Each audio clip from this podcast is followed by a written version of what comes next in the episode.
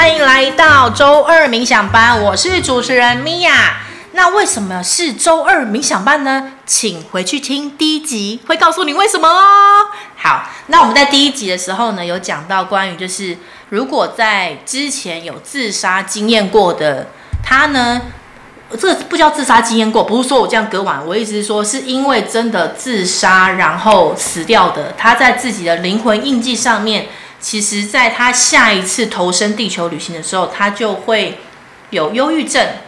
这应该不能叫倾向了吧？对不对，珊珊老师？应该是就是会有忧郁症。对啊，这叫印记。哦，就是印记。好，那我们这一次呢，就请珊珊老师来跟我们聊一下关于忧郁症的这件事。然后这件事情也很刚好的是，珊珊老师本人也有经历过。那我们来欢迎珊珊老师。嗨，各位听众，大家好。哎，所以我们要先聊的是经历，还是聊印记？先聊你的经历啊、哦，我的经历啊。那从我有印象，我就觉得我挺忧郁的啦。为什么嘞？就像上一集讲的嘛，我很小就可以看到天使，可是一般人看不到啊。嗯、所以呢，我就会跟我阿嬷或者跟我家人讲啊，说：哎，我看到那那里有什么，或者是我知道。那个邻居家的婆婆今天没出来，我就知道，因为她生病了，生什么病？就是我知道这些事情，但是我在大人的面前聊这个，大人就会觉得这个叫做什么啊？呃，触触眉头，哦哦，触眉头，对对对对对对对，对，对，或者是我就会就是会跟那个我阿妈讲说，我们今天如果不再去看隔壁阿妈的话，可能过几天就看不到，阿妈就会觉得我乱讲话。对，可可是过几天就真的就看不到啦，所以他们就会觉得我好像很扫把星，或者是很可怕。对，就跟以前那种女巫或什么之类，预言坏事都准的那种。嗯，对。又加上我自己的出生，就是也是，嗯，没有很得到那个家人的那个认同跟祝福啦。嗯，所以我觉得那个我有很多的原因可以让我觉得哦，好忧郁，好像我是。那个不应该出生的。那我冒昧问一下啊，那你知道你自己这样子算是自杀过的吗？你本人？我没有自杀过啊。可是你天生就觉得自己，我的我的自杀过不是这一次哦，是之前的。我知道，我这一世才有自杀过，哦，只是没有成功。但 对，所以我们先讲印记嘛，对吧？哦哦，因为我想我好奇嘛，我好奇。好，我们上一集有讲到说，如果你是自杀成功过。上一辈子的人，那你下一辈子的印记就会写进去忧郁症。因为为什么要这样写进去？是让你能够有那个机会可以胜过你的上一次没有胜过的课题。所以他出生就有忧郁症。他啊，应该说会，他会，应该说他会敏感。他带着忧郁症的印记，他天生就会比较敏感。哦，在情绪上。对。在情绪上就会比较敏感，然后他会有一些的机遇，就会触发，呃，很像他上一辈子他那个没有胜过的那个议题，会有的很绝望的那个反应一样。好，可是你跟这个是不一样的，不一样啊。哦。好，然后这是一种来源哈，那另外一种的来源哈、嗯、有两种嘛，好，另外一种的话就是啊、呃、约定好要来示范给人类看，即便我经历这些的困难，我。啊、呃，我在忧郁症的里面，我都可以好好活着。我属于第二种啦。哦，我预约的课题可多的好吗？我没有只预约忧郁症这件事情。好好好。嗯、哦，所以你不是因为我有这个印记，而是因为我约定了，我想要经历这些的苦难，然后有进入进入了忧郁症之后，但是我还可以让大家知道，我还是可以好。对啊。的这个意思。OK。对对对，我要示范一个。经历这一些的事情，还是可以好好活着。那么，怎么样好好活着？这也是我为什么要那个开冥想学校，或者我们现在要聊这些事情的原因啦、啊。那我要讲一个很直接的一句话，所以有忧郁症的人其实是要去冥想，不要去看医生啊。你现在讲的吧？因为我好，我会这样问，是因为我很常听到很多很长期忧郁症都不会好的哦，oh. 你懂吗？就是他去吃了很多药，他看了很多的门诊都不会好，是啊，啊那你怎么好的？那好，那你先跟我们讲你怎么好的好了。哦，我遇到的个案也很多都是这样，可是那个我们聊一聊，知道他的灵魂约定，他会好很多。我自己怎么好的？就是我知道我是为何而来的、啊。我更认识了我自己，然后啊、呃，我的内在有力量，我肯定我的内在有力量。这其实它是一段时间的啦，不是说我真的三言两语也就完全康复。因为这个真的很难呢，就是知道自己内在有力量的这件事哦，就算世间现在没有忧郁症的，都不见得有办法发现得到。我们上一集有讲，人的意识是非常强大的，我们都可以自我预言又自我实现的啊。所以不是说你今天借由什么发现你有力量，是你要先相信你很有力量，你才会看见。所以我们你要先相信，才有机会看见。哇，所以忧郁症的话，当如果好，现在我已经有忧郁症了，那我要怎么让我自己相信我是有力量的？我们要从理解自己开始啊！你要，你看，每那个我们前面有讲嘛，那是触发的，所以这个机缘触发你有那个忧郁的那个的体验嘛。好，那你要看你为什么被触发到啊？那比方说我的那个我的触发一开始就是，哎，我小时候看得到这些，可是呢，那个。亲友们不认同，他不准我讲，甚至觉得对，对，所以我我从小我就觉得我不被否定，所以我就觉得不开心，而且我一直觉得我是被忽视，好像不该被出征，所以这边就已经触发了啊。嗯，然后接连还有，但是呃后面如我没有呃去正视我自己，好，我后面我走的是，那我就表现的让一般人都可以接受我，让亲朋好友可是可以接受我，我就活得很像普通人那样。嗯，好，所以我在活一个不是我原本预约的那个灵魂，那个灵魂约定的那个版本，我、嗯、我我我去上演出一个好像别人比较可以认同的版本。好，这个又又是另外一件事情了，因为好，你看哦，刚刚我们讲的是我忧郁症，我一般人没有忧郁症就很难找得到内在力量了，对不对？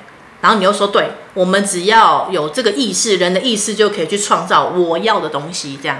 对啊，因为路不是你去找一条路来走，应该路应该是你前面没有路了，但是你往前走，你是开路的人。好，可是呢，已经忧郁症的人了，嗯，你第一个要在找到内在内在力量，其实就已经有点。第二个又要说，我活得不像我内在，就是我约定的那个剧本的这件事情。那这个 maybe 连一般人都很难觉察到，我有没有在我约定的剧本里？那就改讲没？不然我干嘛接个案？什么？我就要跟他讲，他就是没有活出他原本的版本，魔力连忧郁下，对吧？他就是第第他的上一世就是没有胜过，对对不对？那这个只会重复出现，对，在他的这一次的人生里，他会有很多的那个机缘是会触发他的啊。好，又或者是第二种我说的，我选择经历这一些来示范，我会好好活，就是只有这两种嘛。那我们就去看。让他自己去陈述他的人生，去回顾他的人生。这个陈述跟回顾也是他接受自己的一部分啊的过程，接受他的过程的一个一个很重要的环节。那我们就可以让他知道，哦，所以我的忧郁症也是有价值的。我可以在忧郁症的里面好好活着，对不对？可以有这个路线呐、啊，可以有这个路线。又或者可以有另外一个路线，就是哦，我上辈子就是没有去胜过这个议题，我在这个议题的里面，我觉得没希望了，我我我我我登出了，那我这次有机会，好，那我要让如何的继续在这个游戏的里面，嗯嗯，去把我的力量拿回来，或者说去展现我原本有的那个力量。就像我刚刚举的例子啊，是不是从小就不被认同？那我。没有那个呃去正视这件事情，我就活得好像我要得到更多的认同，好，那就会活另外一个版本，那个会让我重复犹豫，是吧？这个没有没有胜过他嘛，所以小时候讨好父母，然后求学的时候就可能就是讨好老师啊，或者是同学啊，那长大了就是讨好工作的伙伴啊、老板啊，然后进到婚姻里面呢。就是讨好公婆啊，讨好先生啊。嗯嗯嗯、你知道我什么时候觉醒吗？就是我活腻了讨好的剧本。哇，这有几年的时间呐、啊？我经过了二十一年。哇，好险哦！你二十一岁终于醒来，那为什么醒来？谢谢，我好荣耀，二十一岁醒过来，就是因为太痛苦了。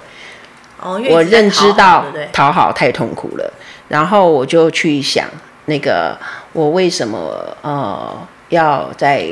那个认同别人这件事情上面，一直好像重复上演剧本。嗯嗯，哎，可是我在想的事情，你你讲完了哈？没有，我后来就想说，讨好别人实在是太辛苦了，嗯，这会让我几度忧郁。就是别人认同我，我就好；那别人不认同我，我又忧郁，这样没完没了啊。哦，所以我就觉得够了。我觉得这个够了很关键。我的人生就是对于我所经历的这些重复上演的事情，我觉得够了。OK。然后我看到那个根源就是我想要被认同。嗯。所以那么解药是什么？我接受我不被认同。I'm done 啊。哦，讲起来都很简单，这样子呢。只要让我找到方法，我就觉得是很简单。我认同我可以不被认同，I'm the her 啊。确实啊，我也有我不喜欢的人，我也有我不认同的事情啊。对。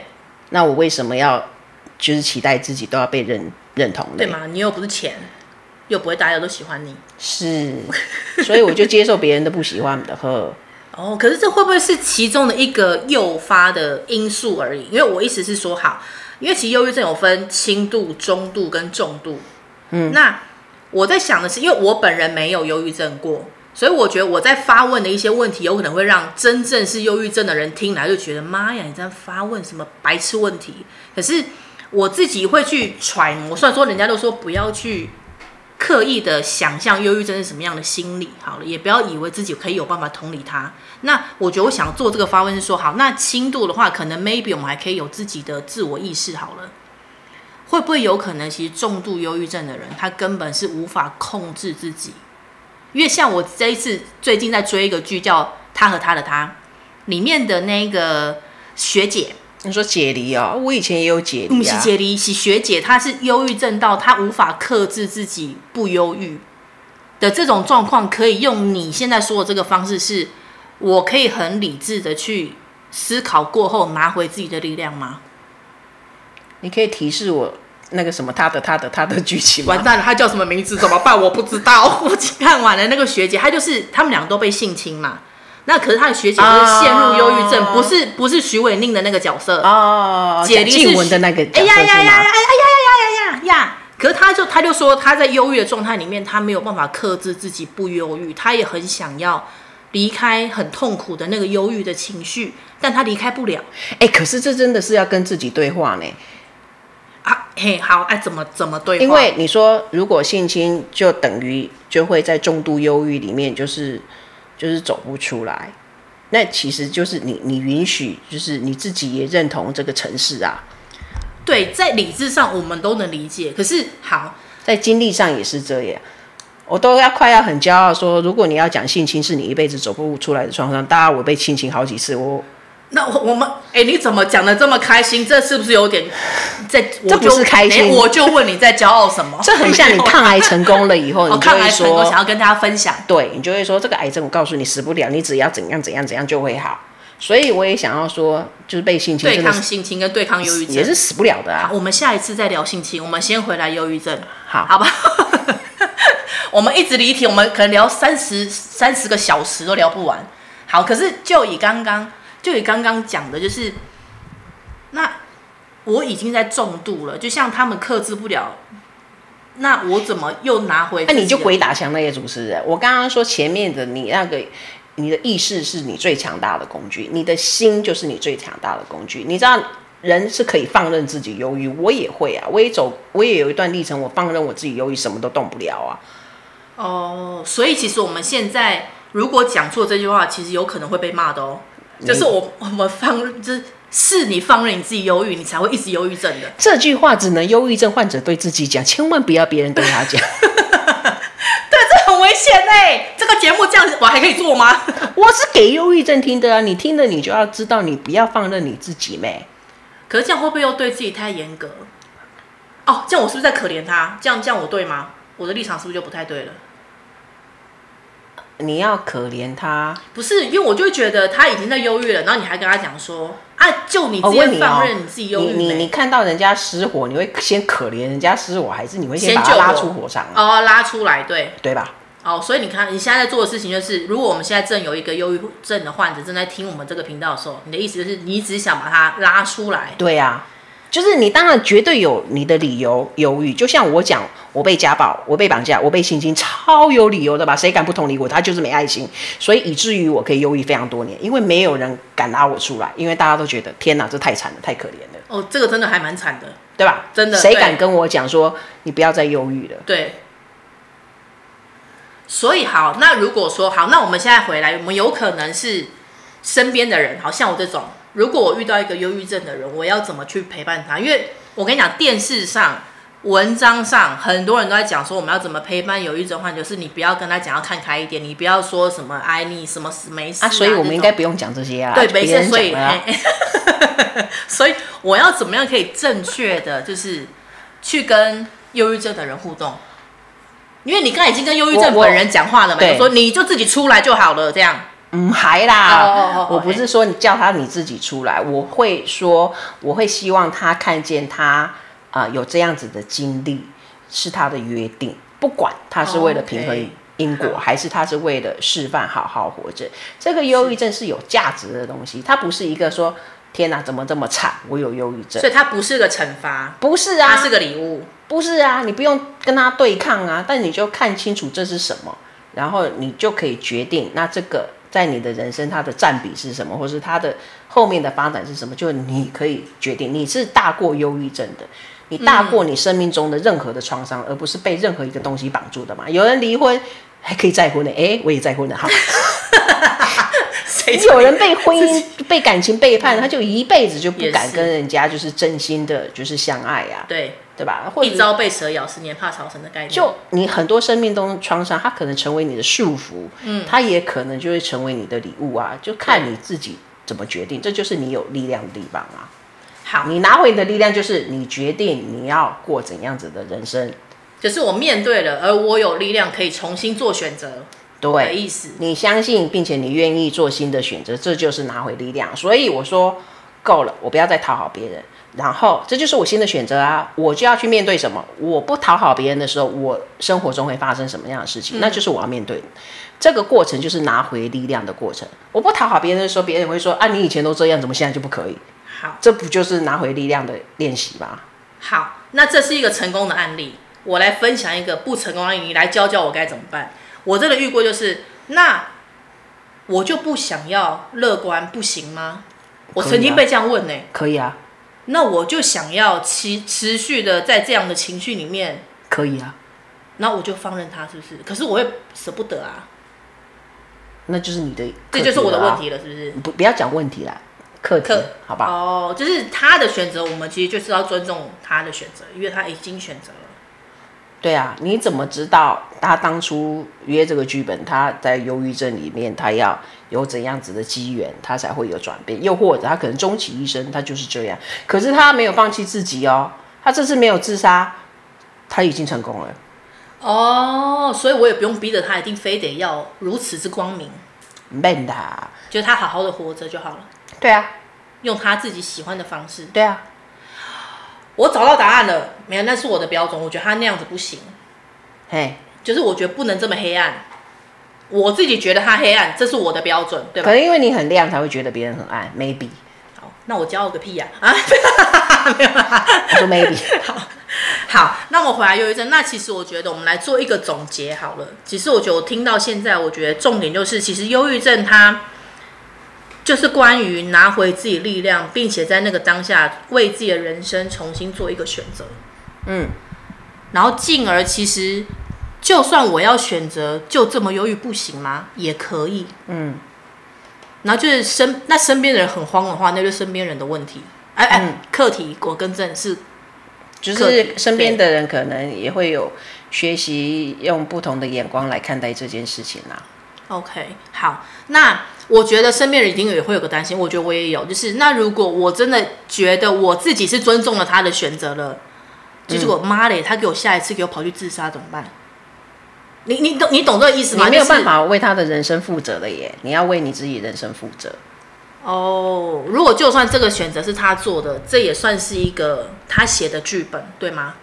他就是没有按照约定去演出他，然后他就又登出了。对啊。哦，好哦，好哦，所以我觉得好回来。其实我们今天聊了很多是关于忧郁症本人跟他身边的人的一些心情上该怎么去面对，跟怎么去做选择。我觉得我自己跟你聊完，我自己轻松多了，因为你听到，因为我听到这个选择，我不用把他的人生背在我身上。是啊，就算他真的在我以为我尊重他的当下，而他真的也给我跑去自杀了，然后也真的登出了，我觉得那也就是一个一个灵魂的剧本要重新再经历过一次，就重演嘛。对，就是在下一次看到什么再登入了这样。对啊。哦，好哦，好，那这样我自己本人真的有轻松多了。嗯，因为我身边应该说现在人的身边几乎都一定会有一两个人正在经历这样的过程啊。我觉得忧郁症的本人当然很辛苦，可是照顾他的人也非常的辛苦，嗯，所以确实是大家都需要松绑。我们没有义务去为另外一个人的人生负责，即便他是家人，即便他是血亲，我们都不需要去为他的人生负责。嗯嗯，这这个这个。会不会理解错误，我们就被攻击了？对，其实不是要为，不是要说，呃，不负责任，或者说，啊，不管他去死，不是这个意思，而是真的全然的负责任的时候，其实你是真的会让自己静下来，去面对自己的生命。对，面对了自己的生命之后，拿回力量的这件事情，的确有可能是需要一些事件，或是一些协助，或者是身边的人去支持。那我觉得，如果正在经历忧郁症的你，真的需要人的时候，你就伸出你的手，所有人都会接住你的。嗯，那身边的人也真的也不像我本人啊。我以我自己的例子，我不知道你们其他人怎么样。我觉得也不需要太过于苛苛刻的要求自己，一定要对对他做些什么，而来满足自己 maybe 会有的愧疚感。嗯，对，也都不用。所以我觉得这一集，我觉得想让大家知道的事情就是，其实每一个生命啊。第一步一定是先对自己负责任，然后对自己负责任之后，我们再来面对自己人生的课题的时候，其实我们要每一个人听到这个频道之后，是越活越自在，越活越负责任，然后把力量拿回自己的手上，然后让你的生命可以从你开始，先不用讲到发光发热，就是让自己就是好好的活着。对啊，先有意愿，那个能力就会慢慢的出来。所以你只要先有好好活着的意愿，那么你就会去让你有更多的可能性，就是包含你解读事件的观点，可能就会有更多的可能性的。对。然后我觉得，就再回到就是关于我们频道创立的初衷，就是无条件的爱的这件事情。其实，同样，如果当你在苛刻自己，没有好好善待忧郁症的朋友说，其实你对自己也没有无条件的爱了。是的。所以我觉得，希望这一集能够对忧郁症的你，对身边有忧郁症的你，然后都可以有帮助哦。然后我们刚刚有讲到关于性侵的部分，我们之后也会有这个主题来跟大家聊哦。下一集好了，下一集 好，那谢谢大家收听，拜拜，我们下次见，下次见。